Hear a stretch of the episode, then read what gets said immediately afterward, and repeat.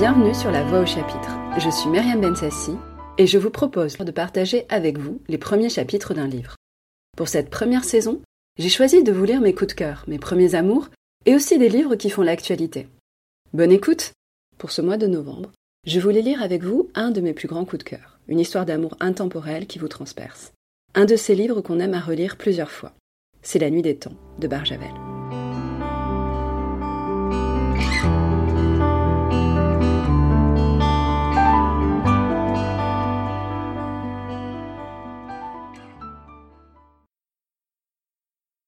Ma bien-aimée, mon abandonné, m'a perdu. Je t'ai laissé là-bas au fond du monde.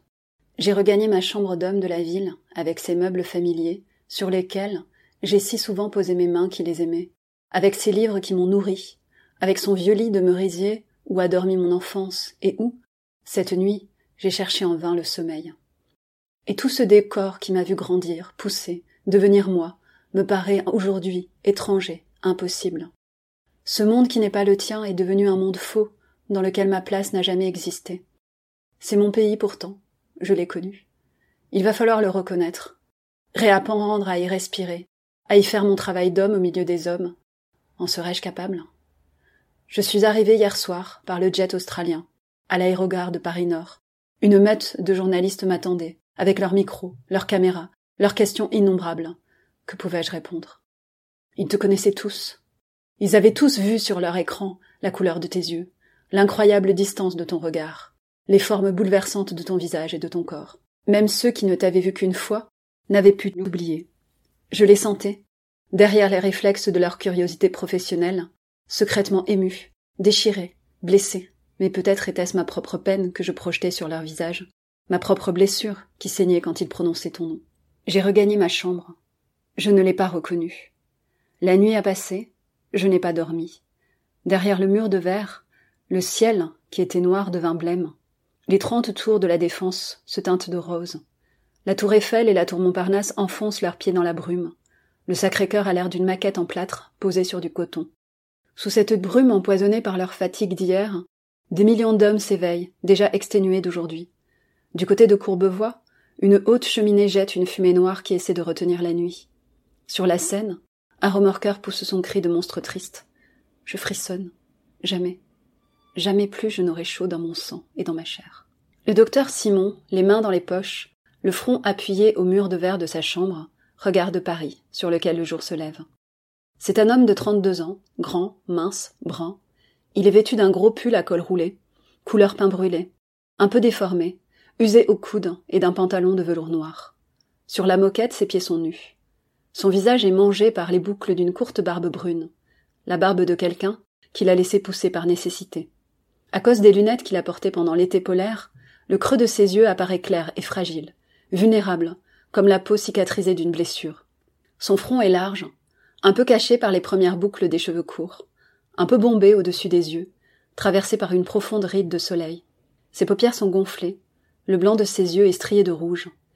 Il ne peut plus dormir, il ne peut plus pleurer. Il ne peut pas oublier. C'est impossible.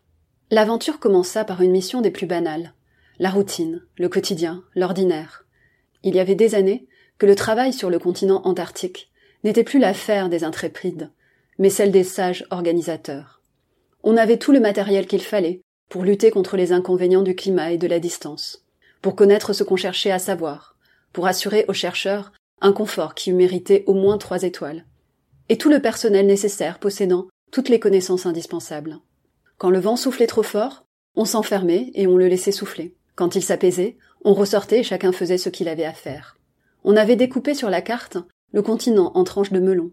Et la mission française, implantée de façon permanente à la base Paul-Émile Victor, avait découpé sa tranche en petits rectangles et trapèzes qu'elle explorait systématiquement l'un après l'autre. Elle savait qu'il n'y avait rien d'autre à trouver que de la glace, de la neige et du vent, du vent, de la glace et de la neige et au-dessous des roches et de la terre, comme partout. Cela n'avait rien d'exaltant, mais c'était passionnant quand même, parce qu'on était loin de l'oxyde de carbone et des embouteillages, parce qu'on se donnait une petite illusion d'être un petit morceau de héros, explorateur, bravant les horribles dangers, et parce qu'on était entre copains. La mission venait de terminer l'exploration du trapèze 381. Le dossier était clos. Un double était parti au siège à Paris. Il fallait passer à la suite. Bureaucratiquement, du 381, on aurait dû sauter sur le 382. Mais ça ne se passait quand même pas comme ça. Il y avait les circonstances, les impondérables, et le besoin d'un minimum de variété. La mission venait justement de recevoir un nouvel appareil de sondage sous-glaciaire de conception révolutionnaire et que son constructeur prétendait capable de déceler les moindres détails du sol sous plusieurs kilomètres de glace. Louis Gray, le glaciologue, 37 ans, agrégé de géographie, brûlait de le mettre à l'épreuve en comparant son travail à celui des sondeurs classiques. Il fut donc décidé qu'un groupe irait faire un relevé du sol sous-glaciaire au carré 612, qui se situait à quelques centaines de kilomètres à peine du pôle sud. En deux voyages, l'hélicoptère lourd déposa les hommes, leurs véhicules et tout leur matériel sur le lieu d'opération. L'endroit avait déjà été grossièrement sondé par les méthodes et les engins habituels. On savait que des profondeurs de 800 à 1000 mètres de glace voisinaient avec des gouffres de plus de 4000 mètres. Aux yeux de Louis Gray, il constituait un champ d'expérience idéal pour tester le nouvel appareil. C'était, croyait-il, ce qui avait motivé son choix. Personne aujourd'hui n'ose plus le croire. Avec tout ce qui a été révélé depuis, comment pourrait-on encore penser que ce fut le hasard seul, ou une quelconque raison raisonnable, qui fit venir ces hommes, avec tout le matériel nécessaire, en ce point précis du continent, plutôt qu'en tout autre point de ce désert de glace, plus grand que l'Europe et les États-Unis réunis. Beaucoup d'esprits sérieux pensent maintenant que Louis Gray et ses camarades ont été appelés. Par quel procédé? Cela n'a pas été éclairci par la suite. Il n'en a même pas été question. Il y avait des problèmes bien plus énormes et plus urgents à élucider. Toujours est-il que Louis Gray, onze hommes et trois snowdogs se posèrent exactement à l'endroit où il fallait. Et deux jours après, tous ces hommes savaient qu'ils étaient venus à la rencontre d'un événement inimaginable. Comment parler ici de jour et de nuit? On était au début de décembre, c'est-à-dire en plein été austral. Le soleil ne se couchait plus. Il tournait autour des hommes et des camions, sur le bord de leur monde rond, comme pour les surveiller de loin et partout. Il passait vers neuf heures du soir, derrière une montagne de glace, reparaissait vers dix heures à son autre extrémité, semblait vers minuit sur le point de succomber et de disparaître sous l'horizon qui commençait à la vallée. Il se défendait en se gonflant, en se déformant, devenait rouge, gagnait la bataille et reprenait lentement ses distances et sa ronde de sentinelle. Il découpait autour de la mission un immense disque blanc et bleu de froid et de solitude.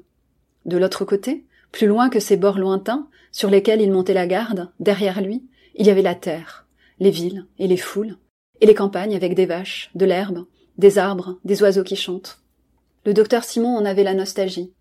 Il n'aurait pas dû être là. Il achevait un séjour de trois ans, presque ininterrompu, dans les différentes bases françaises de l'Antarctique, et il était plus que fatigué. Il aurait dû prendre l'avion pour Sydney. Il était resté, à la demande de son ami Louis Gray, pour accompagner sa mission, le docteur Jaillon, son remplaçant, étant occupé à la base par une épidémie de rougeole. Cette rougeole était invraisemblable. Il n'y a presque jamais de malades en Antarctique. On dirait que les microbes ont peur du froid. Les médecins n'ont guère à soigner que les accidents, et parfois les gelures des nouveaux arrivants qui ne savent pas encore s'empêcher d'être imprudents. D'autre part, la rougeole a à peu près disparu de la face de la Terre, depuis la mise au point du vaccin buccal, que tous les nourrissons avalent dans leur premier biberon. Malgré ces évidences, il y avait la rougeole à base Victor. Un homme sur quatre environ, grelotté de fièvre dans son lit, la peau transformée en tissu à poids. Louis Gray ramassa une poignée de rescapés, dont le docteur Simon, et les embarqua en hâte pour le point 612, en souhaitant que le virus ne les suivît point, s'il n'y avait pas eu la rougeole. Si ce jour-là, au lieu de grimper dans l'hélicoptère, je m'étais embarqué avec mes cantines dans l'avion de Sydney, si du haut de son décollage vertical, avant qu'il ne s'élançât en rugissant vers les terres chaudes, j'avais dit adieu, pour toujours à la base, à la glace, au monstrueux continent froid, que serait-il advenu? Qui aurait été près de toi, ma bien-aimée, au moment terrible? Qui aurait vu à ma place? Qui aurait su? Celui-là aurait-il crié, hurlé le nom? Moi, je n'ai rien dit. Rien. Et tout s'est accompli. Depuis, je me répète qu'il était trop tard, que si j'avais crié, cela n'aurait rien changé, que j'aurais simplement été accablé sous le poids d'un désespoir inexpiable. Pendant ces quelques secondes, il n'y aurait pas eu assez d'horreur dans le monde pour remplir ton cœur. C'est cela que je me redis sans cesse, depuis ce jour, depuis cette heure. Trop tard, trop tard, trop tard. Mais peut-être est-ce un mensonge que je mâche et remâche, dont j'essaie de me nourrir pour tenter de vivre. Assis sur une chenille du Snowdog, le docteur Simon rêvait à un croissant trempé dans un café crème. Trempé, juteux, ramolli, mangé en l'aspirant à la façon d'un malotru. Mais un malotru debout, devant un comptoir parisien, les pieds dans la sueur, au coude à coude avec les hargneux du matin, partageant leur premier plaisir de la journée, peut-être le plus grand, celui de s'éveiller, tout à fait en ce lieu de première rencontre avec les autres hommes, dans la tiédeur et les courants d'air et la merveilleuse odeur du café express. Il n'en pouvait plus de toute cette glace et de ce vent, et de ce vent, et de ce vent qui ne cessait jamais de s'appuyer sur lui, sur eux, sur tous les hommes de l'Antarctique, toujours du même côté, avec ses mains trempées dans le froid de l'enfer, de les pousser tous sans arrêt, eux et leurs baraques, et leurs antennes, et leurs camions, pour qu'ils s'en aillent, qu'ils débarrassent le continent, qu'ils les laissent seuls, lui et la glace mortelle, consommer éternellement dans la solitude leurs monstrueuses noces surglacées. Il fallait être vraiment obstiné pour résister à son obstination. Simon était arrivé au bout de la sienne. Avant de s'asseoir, il avait posé une couverture pliée en quatre sur la chenille du snowdog, afin que la peau de ses fesses n'y restât pas collée avec son slip, son caleçon de laine et son pantalon. Il faisait face au soleil, et se grattait les joues au fond de sa barbe, en se persuadant que le soleil le réchauffait, bien qu'il lui dispensât à peu près autant de calories qu'une lanterne à huile accrochée à trois kilomètres. Le vent essayait de lui rabattre le nez vers l'oreille gauche. Il tourna la tête pour recevoir le vent de l'autre côté. Il pensait à la brise de mer le soir à Collioure, si tiède, et qu'on trouve fraîche parce qu'il a fait si chaud dans la journée. Il pensait au plaisir incroyable de se déshabiller, de se tremper dans l'eau sans se transformer en iceberg, de s'allonger sur les galets brûlants, brûlants. Oh, cela lui parut si invraisemblable qu'il ricana. Tu te marres tout seul maintenant, dit Briveau. Ça va pas mieux? Tu couvres la rougeole?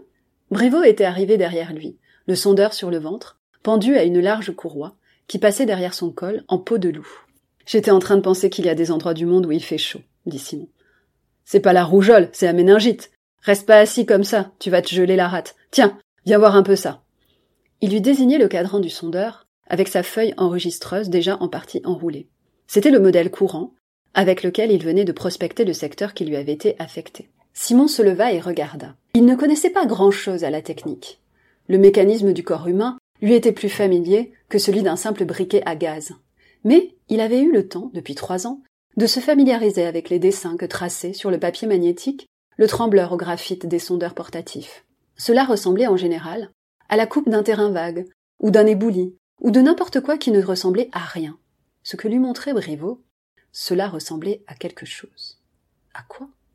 À rien de connu, à rien de familier, mais son esprit habitué à faire la synthèse des symptômes pour en tirer un diagnostic, comprit tout à coup ce qu'il y avait d'inhabituel dans ce relevé du sol glaciaire. La ligne droite n'existait pas dans la nature brute. La ligne courbe régulière non plus. Le sol brutalisé, raboté, mélangé au cours des âges géologiques par les formidables forces de la Terre, et partout totalement irrégulier. Or, ce que le sondeur de Briveau avait inscrit sur le papier, c'était une succession de courbes et de droites, interrompues et brisées, mais parfaitement régulière. Que le sol pût présenter un tel profil, cela était tout à fait improbable, et même impossible. Simon en tira la conclusion évidente. Il y a quelque chose de coincé dans ton machin. Et toi, tu as quelque chose de coincé là-dedans? Briveau se frappait le front du bout de son index ganté. Ce machin fonctionne au poil. Je voudrais fonctionner aussi bien que lui jusqu'à mon dernier jour. C'est là-dessous qu'il y a quelque chose qui ne va pas. Il tapota la surface de la glace du talon de sa botte fourrée. Un profil pareil, c'est pas possible, dit Simon. Je sais, ça a pas l'air vrai. Et les autres, qu'est-ce qu'ils ont trouvé? J'en sais rien. Je vais leur filer un coup de trompette. Il monta dans le Snowdog labo. Et trois secondes après, la sirène hurlait, appelant les membres de la mission à rallier le campement. Ils étaient d'ailleurs déjà en train de revenir. D'abord, les deux équipes à pied, avec leurs sondeurs classiques, puis le Snowdog qui portait devant lui, dans une armature métallique entre ses deux chenilles, l'émetteur-récepteur du nouveau sondeur. Un câble rouge le reliait au poste de commande et à l'enregistreur à l'intérieur du véhicule. Il y avait également dans le véhicule Éloi, le mécanicien, Louis Gray, impatient de connaître les performances du nouvel instrument, et l'ingénieur d'usine, qui était arrivé avec lui pour en montrer le fonctionnement. C'était un grand garçon mince, plutôt blond, de manière délicate. Il donnait l'impression, par son élégance naturelle, d'avoir fait tailler sa tenue polaire chez Lanvin. Les anciens ne pouvaient pas s'empêcher de sourire en le regardant. Éloi l'avait surnommé Kornexki, ce qui lui convenait parfaitement. Il descendit de Snowdog en silence, écoutant d'un air réservé les appréciations de Gray sur son ustensile. De l'avis du glaciologue, le nouveau sondeur déraillait complètement. Il n'avait jamais vu même la plus antique ferraille tracer un profil pareil. T'as pas fini d'être surpris, dit Brévaux qui attendait près du Snowdog Labo. C'est toi qui as appelé? C'est moi, papa. Qu'est-ce qui se passe? Entre, tu verras. Et ils virent. Merci d'avoir écouté cette lecture. Je vous invite à poursuivre cette histoire sublime. Je vous souhaite de belles lectures avant de nous retrouver pour la prochaine. C'était La Voix au chapitre, un podcast produit et réalisé par Myriam Mensassi. Si vous aimez le podcast, je vous invite à vous abonner et mettre 5 étoiles sur Apple Podcast et Spotify. Ça m'aidera à le faire connaître. Vous pouvez aussi suivre le podcast sur les réseaux sociaux.